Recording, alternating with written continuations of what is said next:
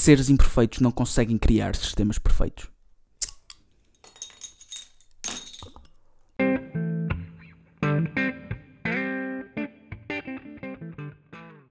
Como é que uma ideia que já toda a gente sabe que não resulta, que não funciona, deixa as pessoas infelizes, pobres, na miséria ou mortas, continua tão na moda? Isto é o socialismo. O socialismo é aquela ideia de que, segundo o seu pai fundador, o Marx, uh, é aquela ideia de que os meios de produção e do trabalho deviam ser possuídos igualmente pelos trabalhadores. O resultado esperado desta brincadeira seria o de eliminar o sistema de classes inspirado pelo capitalismo, em que, segundo estes, uns fazem tudo, que são os trabalhadores, e os outros recebem tudo, que são os empresários.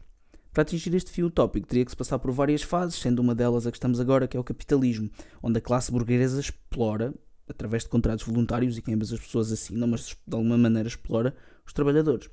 A quarta fase seria o socialismo, onde se forma a ditadura do proletariado, em que o Estado planifica e controla toda a economia, porque toda a gente sabe que isto funciona muito bem.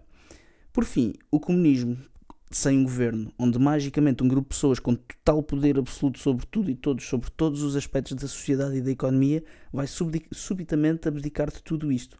É quase como se o Marx, que nunca trabalhou e vivia às custas da família, da mulher e do amigo, nunca tivesse saído do palacete e não fizesse a mínima ideia do que é que são outros seres humanos.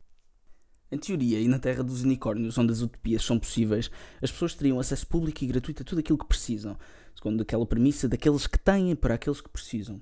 Parece justo, é baseado na igualdade em todos os aspectos, mas esquecem-se que mesmo assim não é moral. A principal premissa dos socialistas é: eu existo, eu estou a respirar, portanto deem-me coisas. Não tenho que trabalhar, não tenho que merecer, basta existir, basta estar a respirar. Se eu estiver numa sala com mais duas pessoas e tiver 100 euros no bolso e elas tiverem cada uma 5 euros, o marxista vai a partir de assumir que de alguma forma eu as roubei. Se eles votarem para me bater e tirar o meu, dinheiro e distribuí-lo por todos, isto é democrático, mas não é justo e não é moral. E é isto que as pessoas não percebem.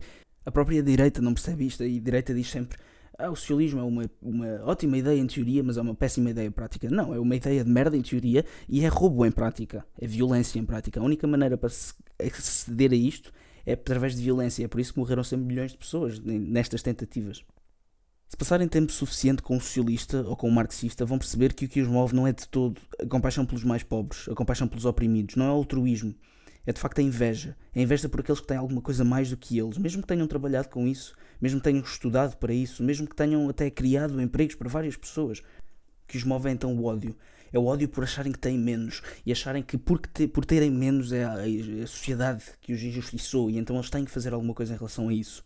O que os move é a sede de poder, a sede de tirania, mas ao mesmo tempo mascaram-se de virtuosos e acham-se moralmente superiores porque à primeira vista as ideias até podem parecer justas e até morais, mas no entanto não são. São, são roubo, são violência. E todos os sítios, todos os países, sem exceção, que se atreveram a sequer tentar estas ideias acabaram com milhões de mortos, com guerra, com opressão, com tirania, com países em ruínas, ou à beira disso, como por exemplo a Jugoslávia, que sobreviveu à custa dos malvados imperialistas americanos.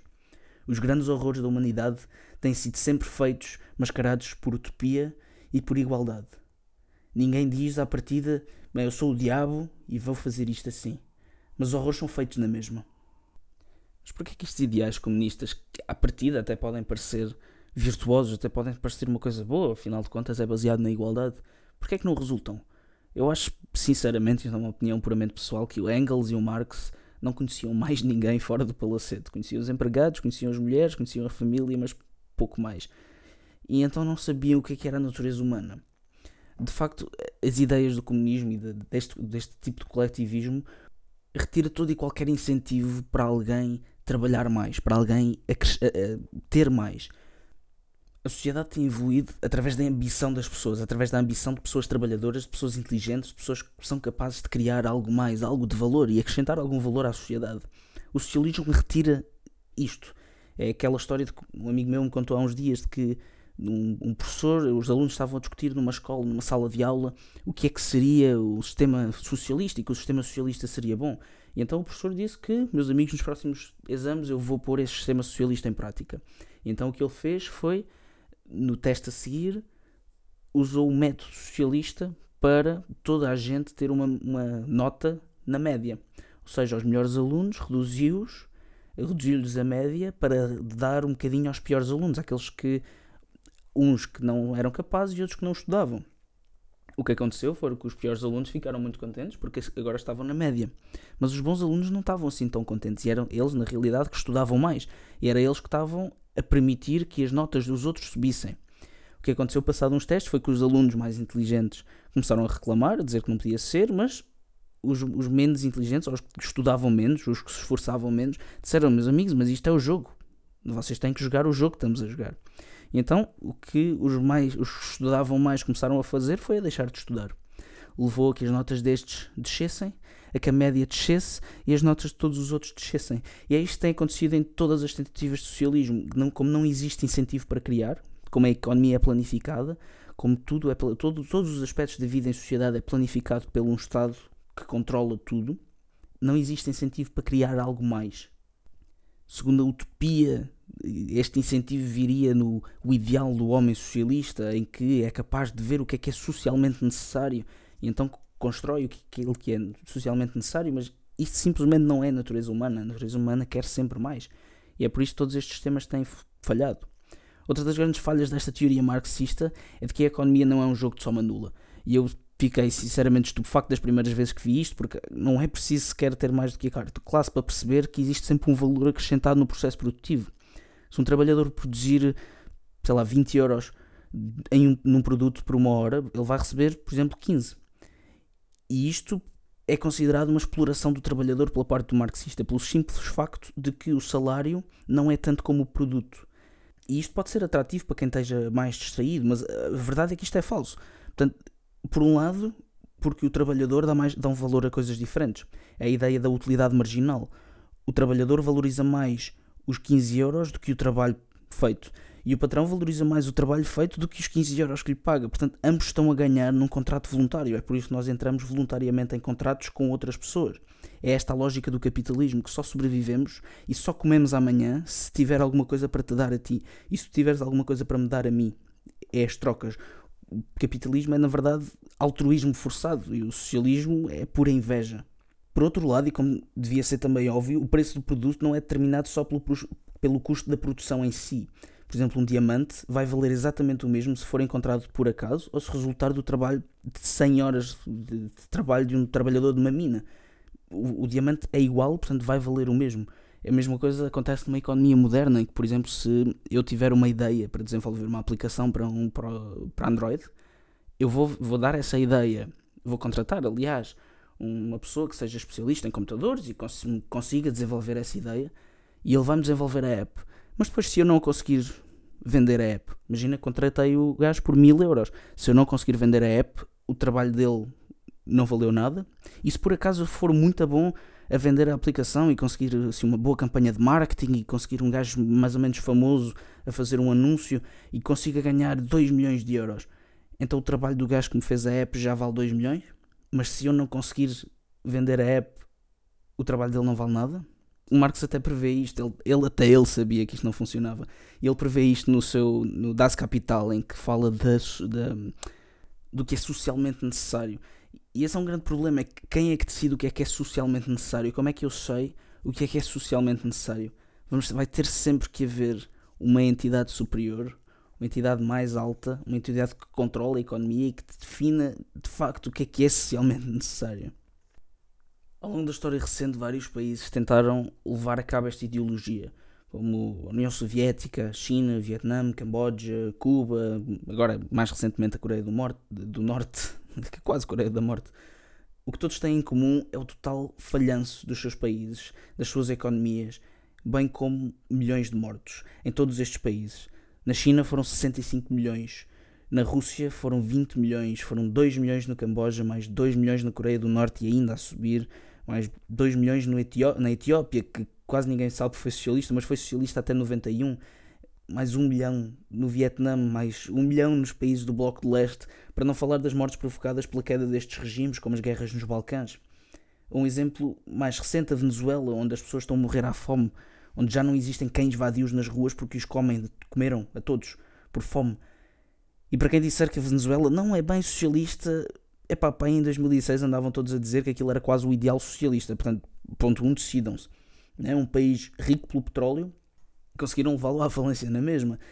E também se acham que isto é só lá longe na América, do, na América Latina, Não se enganem, porque um dos homens por trás desta bagunça toda na Venezuela é um professor marxista espanhol, que é um dos líderes do partido Podemos.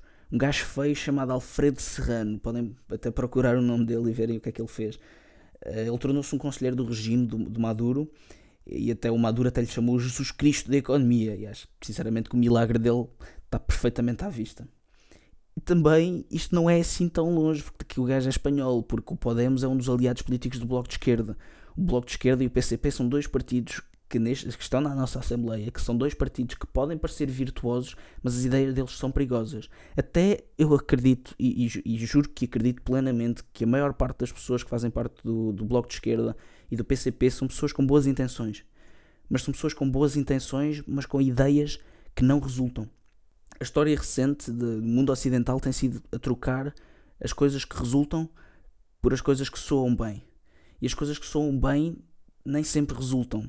Ouvimos muito falar de como este tipo de socialismo até pode funcionar na Europa do Norte. A verdade é que os países nórdicos não são, na realidade, eh, socialistas como os nossos partidos socialistas querem que eles sejam. Por exemplo, os funcionários públicos não têm imposto vitalício, são dos primeiros em liberdades económicas e facilidades para criar negócios que cá não somos. Privatizaram as empresas de telecomunicações e as elétricas. Eh, não existe salário mínimo imposto por lei.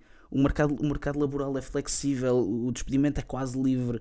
Por exemplo, na, na Dinamarca é quase sempre grátis despedir uma pessoa.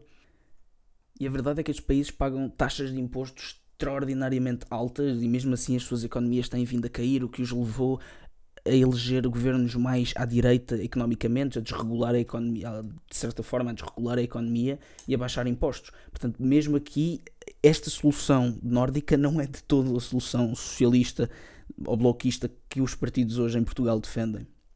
Cada vez mais jovens veem positivamente a ideia do socialismo. Primeiro porque não sabem nada e foram ensinados porcaria ao longo de todo um ciclo académico, mas principalmente porque lhes disseram que é moral. Não, não lhes disseram que funciona, não lhes disseram que é bom, mas disseram-lhes que é moral, que é justo. E toda a gente gosta de justiça. E isto é um, também um erro da direita. A direita tende a debater em termos práticos. O que é que funciona, o que é que não funciona, as percentagens daquilo que vamos fazer. A esquerda não. A esquerda debate em termos mais simples, em termos morais. Podem até dizer, tudo bem, as minhas ideias não funcionaram no passado, mas são justas, são morais, então nós vamos tentar que elas funcionem. Mas não. Quantos mortos é que é preciso haver para estas pessoas perceberem que as ideias delas não funcionam. E a nossa juventude não é ensinada disto, a nossa juventude não faz ideia de que existiram regimes socialistas na Etiópia, no Camboja, em que morreram milhões de pessoas, quase ninguém sabe quem foi o Pol Pot, um dos gajos mais odiados da história, matou 2 milhões de pessoas no Camboja e não sabem isto e não percebem o perigo que é termos uma ideologia destas a crescer cada vez mais. Esquecem-se do que é que o socialismo fez ao mundo, do que é que o comunismo fez ao mundo.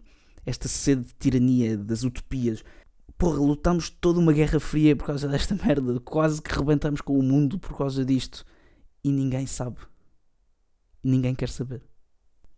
E no entanto, se falarem com um vosso amigo socialista ou marxista, eles vão vos dizer: Mas bem, aquilo não foi o verdadeiro socialismo, aquilo não foi o verdadeiro marxismo, aquelas pessoas não estavam na realidade a tentar fazer uma utopia, queriam poder, degeneraram, saíram do caminho. Não, aquilo era o caminho. Aquele é o caminho e aquele vai sempre ser o caminho para quem tentar seguir isto, porque é exatamente isto que foi previsto e é exatamente isto que acontece. O próprio Marx disse que as raças e as classes que não se adaptassem à, nossa, à nova ordem mundial teriam que morrer no holocausto revolucionário. Isto parece quase uma coisa que o Hitler diria, mas não, foi Karl Marx. O que eles fizeram é o que vai acontecer sempre.